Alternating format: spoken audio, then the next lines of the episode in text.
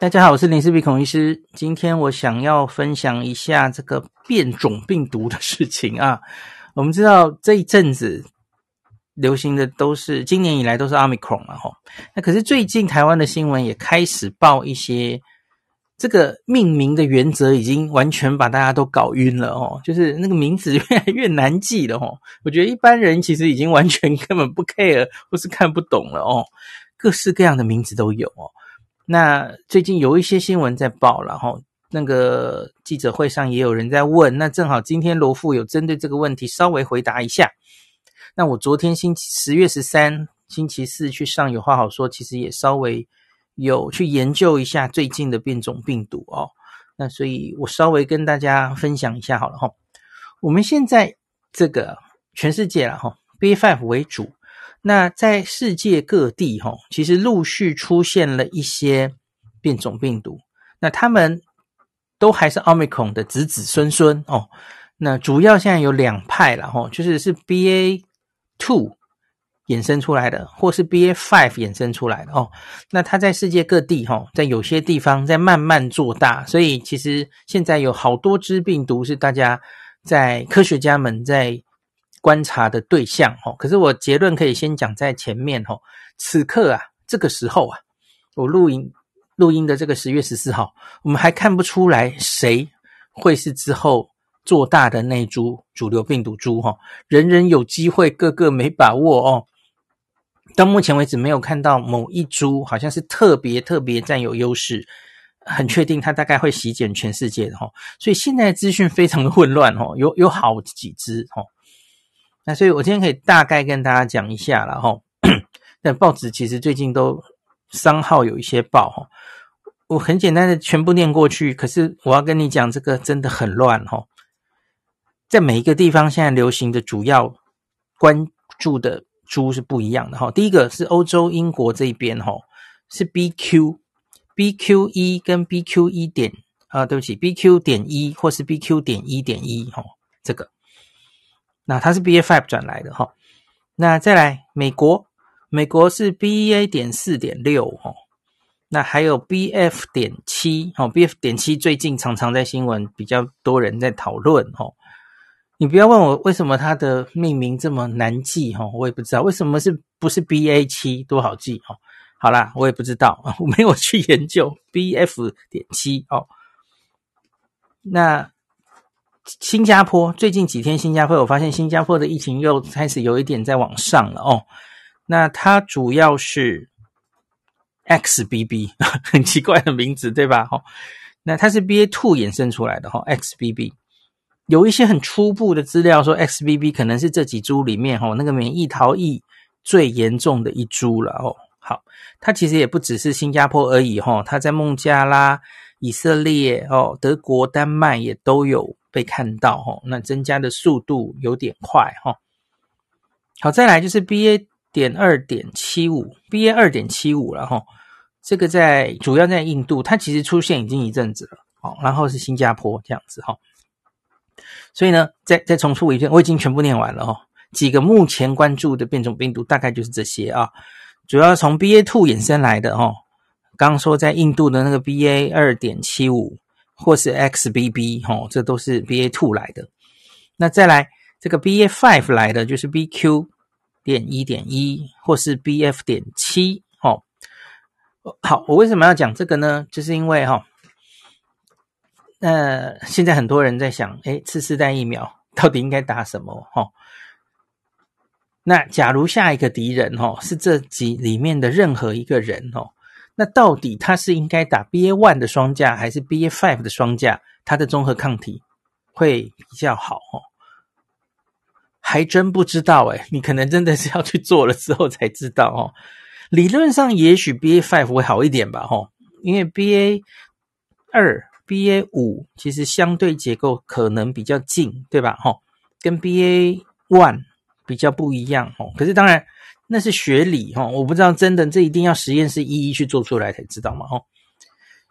所以我昨天就有话好说，其实就是直接，我我就是新闻在说什么，哎，台湾这个莫德纳呃双加疫苗哈，年轻人强打哈，我不知道是不是真的有被强打了哈。那可是我就是很无奈啊，我们现在根本不知道打这个疫苗哦能有多少的好处哦，它只经过免疫桥接而已啊哦。那来，我们继续看一下这个。我们既然讲到疫苗，我们就跳到疫苗的消息哈。呃，最近我我原原本之前跟大家解释很多了嘛哈。美国是用 BA five 双价，那其他国家是以 BA one 双价为主，包括台湾。那可是呢，现在看起来哈，美国是继续有把这个 BA five 双价，呃，不应该说是美国，是莫德纳跟 BNT 这两间公司，它继续去往别的国家的法规单位送。我觉得是因为其实他们在美国的需求量没有那么大。我昨天去看了美国 CDC 哈，到目前为止他们打这个次世代疫苗啊，只打了一千多万人，这没有很多哦。以美国的人口来说哈，一千多万人，他订了一点七亿剂啊，那所以其实它不会全部它的产能，然后就全部都是美国人用走了，看起来好像还好哦，它有一些余裕可以分给外国。所以，因此他他还是到处去申请。然后前一阵子有新闻嘛，吼，就是日本日本也通过了 BNT 的 BA.5 双价疫苗哦。然后这个十月中开始施打，预计十一月上旬之前就会到货四千三百万剂啊！你看，它还有那么多 BA.5 双价可以给大家哦。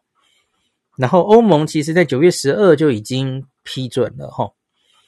那欧盟 BNT 跟莫德纳其实这个 BA.5 双价它都已经有给予 EUA 哈，所以看起来他们是 BA.5 双价已经引进的国家，它有继续引进 BA.5。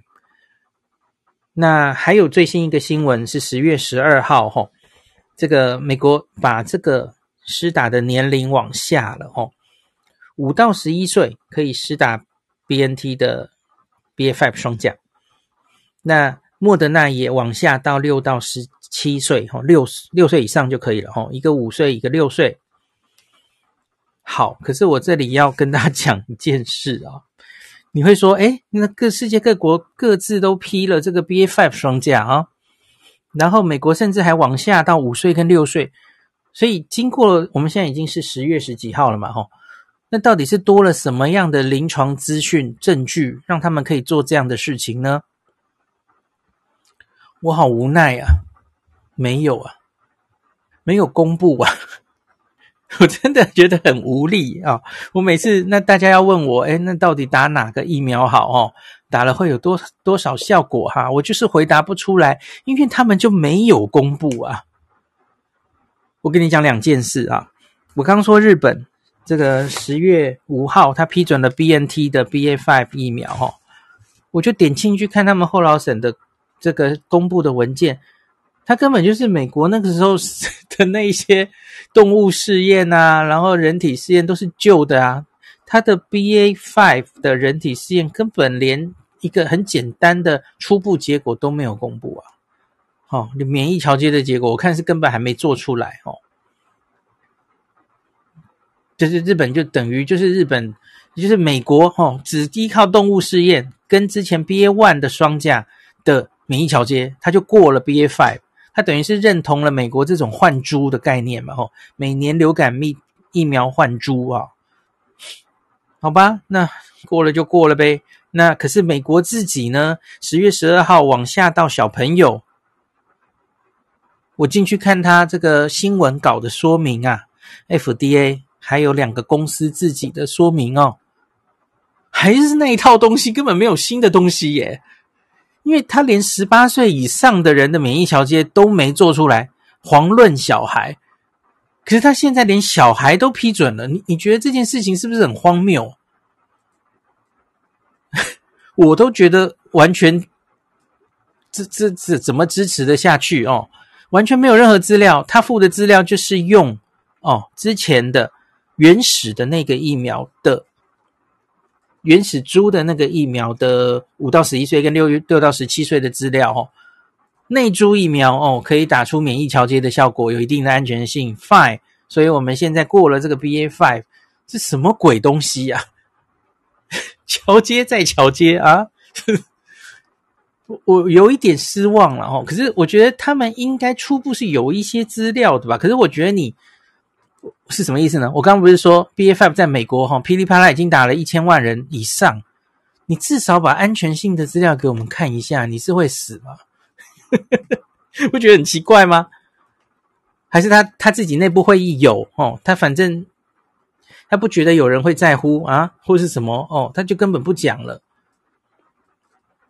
我我个人是完全不知道到底在干嘛哦。那结果啊，反过来是我们今天指挥中心记者会哈，想翔公布了一个有趣的数字哈，是我们台湾已经蛮多人打了莫德纳的 BA one 双价嘛哦，结果想翔反而在那边公布了我们哦几千人哦，在我们这个疫苗施打的呃 APP，然后统计到的。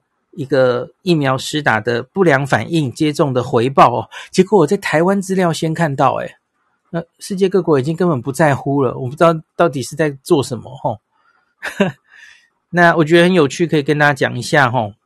我们这个大家打这个 BA.1 莫德纳双价吼，那有人是打第三季、第四季、第五季吼都有吼。那在三日内回报发烧的比例呀、啊。各自是七点五 percent、九点一 percent、五点九 percent。好，你看，反而是我们台湾先做出了资料哦。你你们这都打一千万人，也不把资料生出来给大家闻香一下哈、哦？呃，还有那些有效性啊，应该要生出来给大家啊。你你终究只有免疫条件，你不能就预设它一定就有效啊？为什么不 把这些东西做出来呢？其实可能有很。多问题哈，因为美国现在其实是别的国家根本没有那么积极在那边确诊了哈，那所以你整体要分析这些资料，其实已经比起之前那个全世界那么积极在追踪这些事是有更大的困难，所以很多资料可能是等不到的了哦，所以我们可能就变成这样，就疫情啊大流行结束打迷糊仗，最后就每年都在那边啊做出动物实验，我们就开始打疫苗了哈。可是老实说，这在科学上，我个人是不太能接受的哦。你至少要看到资料，告诉我那是安全跟有效的。然后我们也还没有足够的资料告诉我，到底是哪一些人需要这个次世代疫苗啊？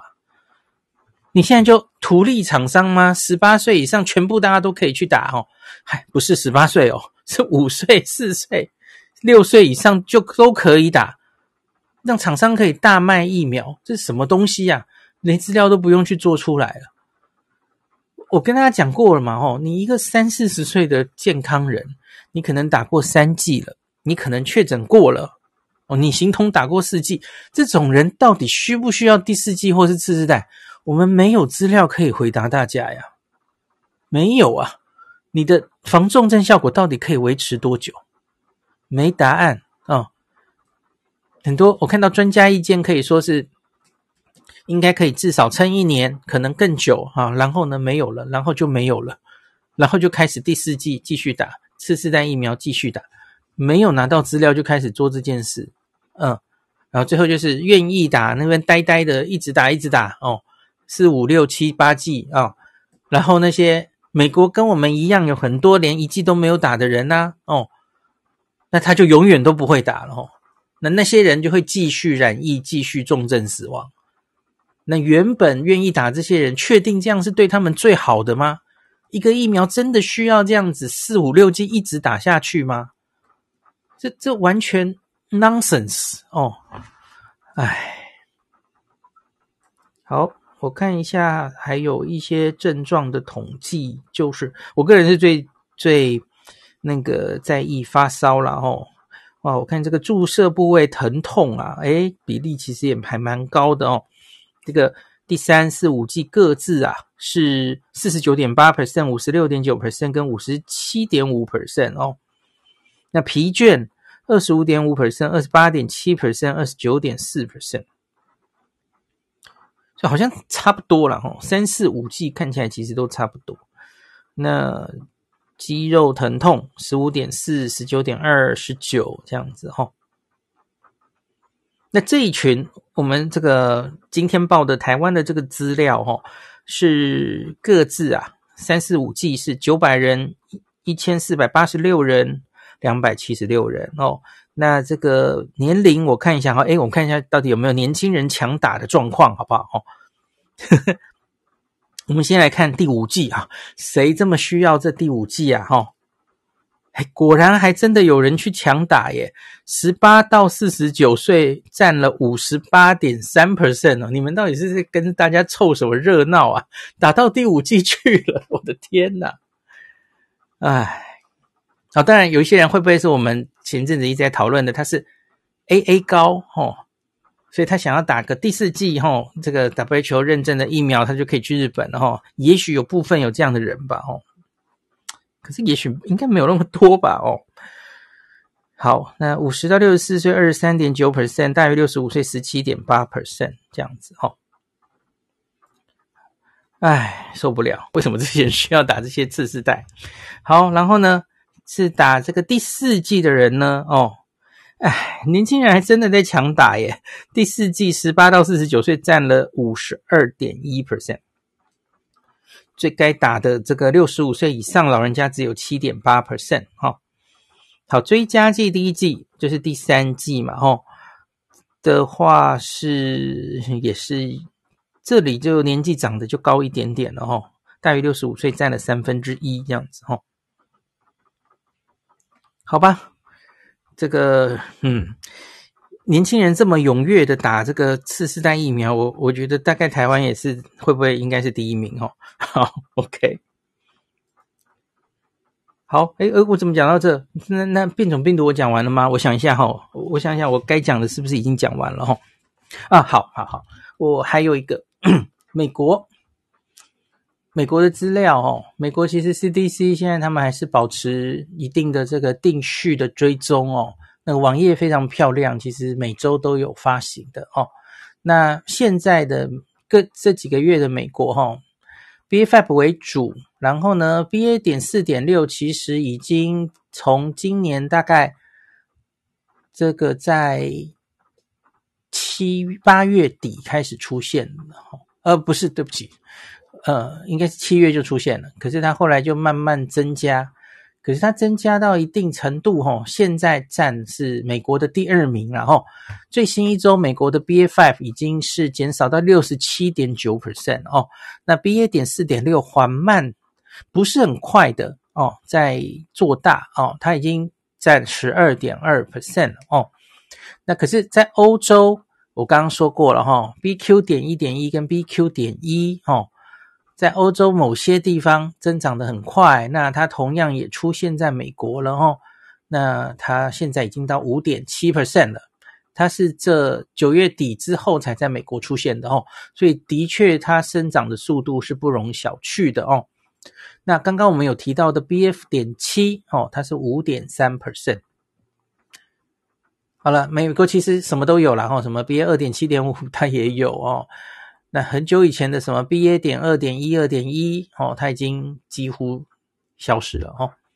好，所以呢，这一些人呢，人人有机会，个个没把握啊哦。接下来到底谁会突出哦？那我原本有跟大家说哈，诶，真的有这个影响力的哦，可以变成全世界席卷全世界主流猪的哦。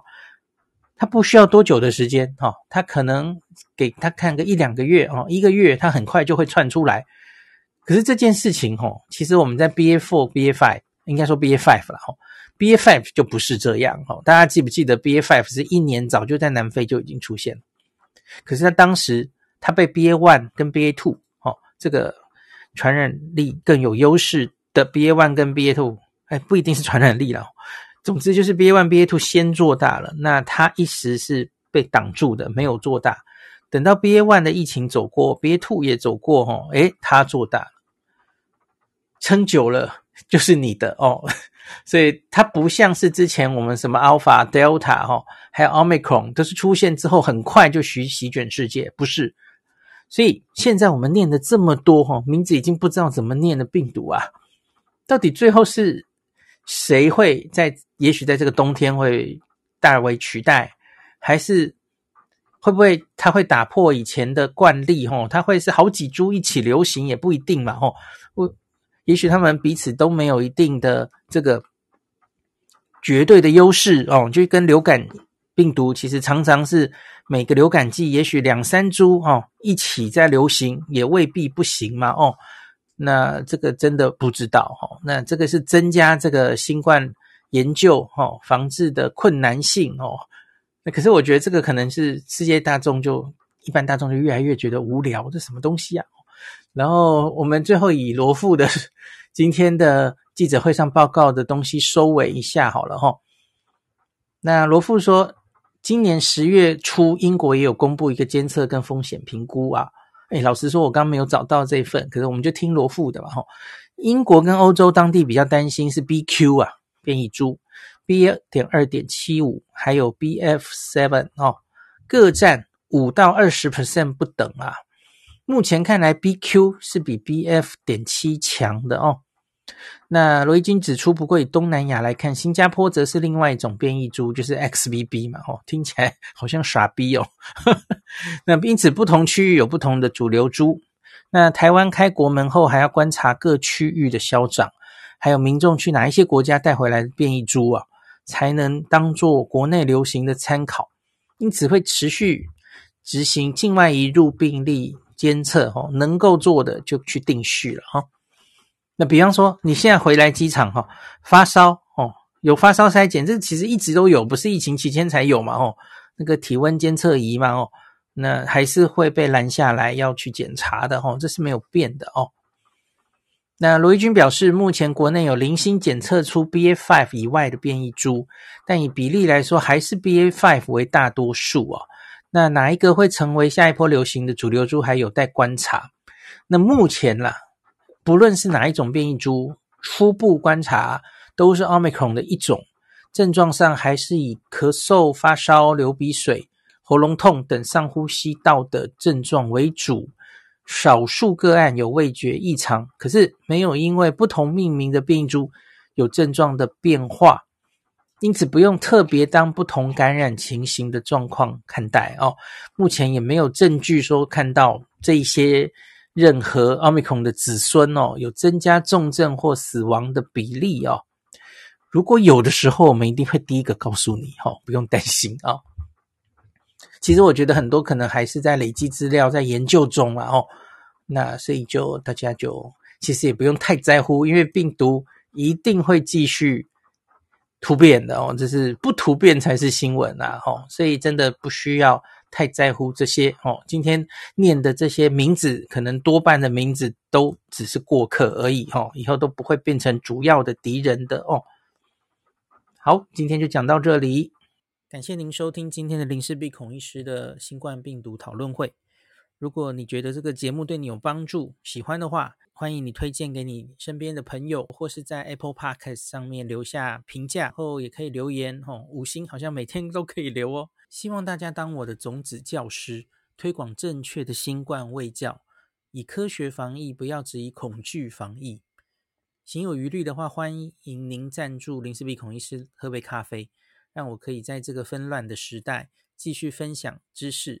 努力做正确的新冠相关卫教。如果你想看到更多孔医师分享的新冠疫情相关资讯，或是林氏必发的日本旅游资讯，欢迎你加入脸书上的日本自助旅游中毒者粉丝专业。那或是我也有 LINE 的官方账号，或是 Telegram。那这一些连接都在 Pocket 前面的我的电子名片里面，可以在一个页面就看到我所有的发声管道，都欢迎您加入。那我们就下一集再见喽。